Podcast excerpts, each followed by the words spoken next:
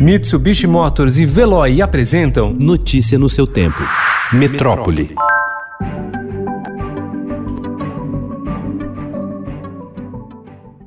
A vacina experimental para a Covid-19 da AstraZeneca, desenvolvida na Universidade de Oxford, é segura e produziu resposta imune em ensaios clínicos iniciais em voluntários saudáveis, informaram cientistas da instituição nesta segunda-feira. Ainda na manhã de ontem, também foi anunciada que uma vacina chinesa contra o coronavírus mostrou resultados seguros e resposta imunológica nos cerca de 500 voluntários testados.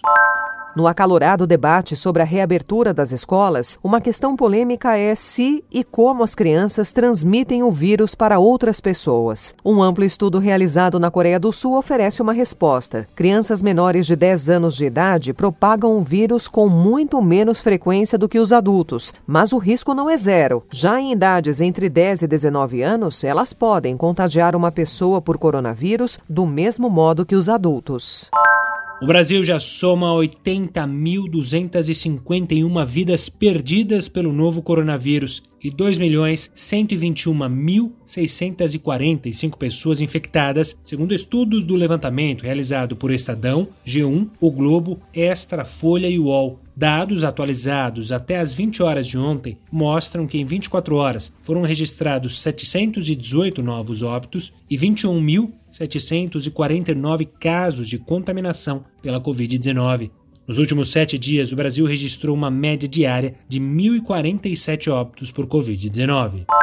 Doados pelos Estados Unidos e pela empresa Novartis ao Brasil para combate à Covid-19, cerca de 3 milhões de comprimidos de hidroxicloroquina podem virar gasto extra dos estados na pandemia. A droga precisa ser fracionada e o Ministério da Saúde quer que os governadores assumam a despesa. Ou seja, o agrado do presidente Donald Trump a Jair Bolsonaro acabou por se tornar, na visão de gestores locais, um presente grego.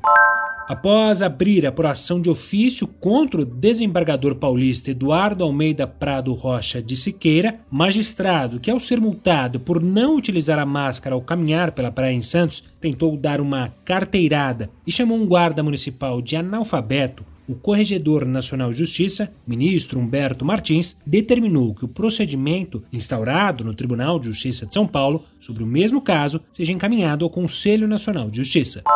I am incredibly honored and extremely grateful to have been rewarded the Gulbenkian Prize for Humanity. All the prize money will be donated to different organizations and projects a ativista sueca Greta Thunberg disse ontem que doaria mais de 6 milhões de reais de um prêmio que ganhou a grupos que enfrentam mudanças climáticas e defendem a natureza. Uma das duas primeiras doações de Thunberg, no valor de 600 mil reais, será destinada à SOS Amazônia, campanha de financiamento coletivo lançada em junho para comprar suprimentos médicos e fornecer serviços de telemedicina contra o coronavírus a populações da Amazônia brasileira.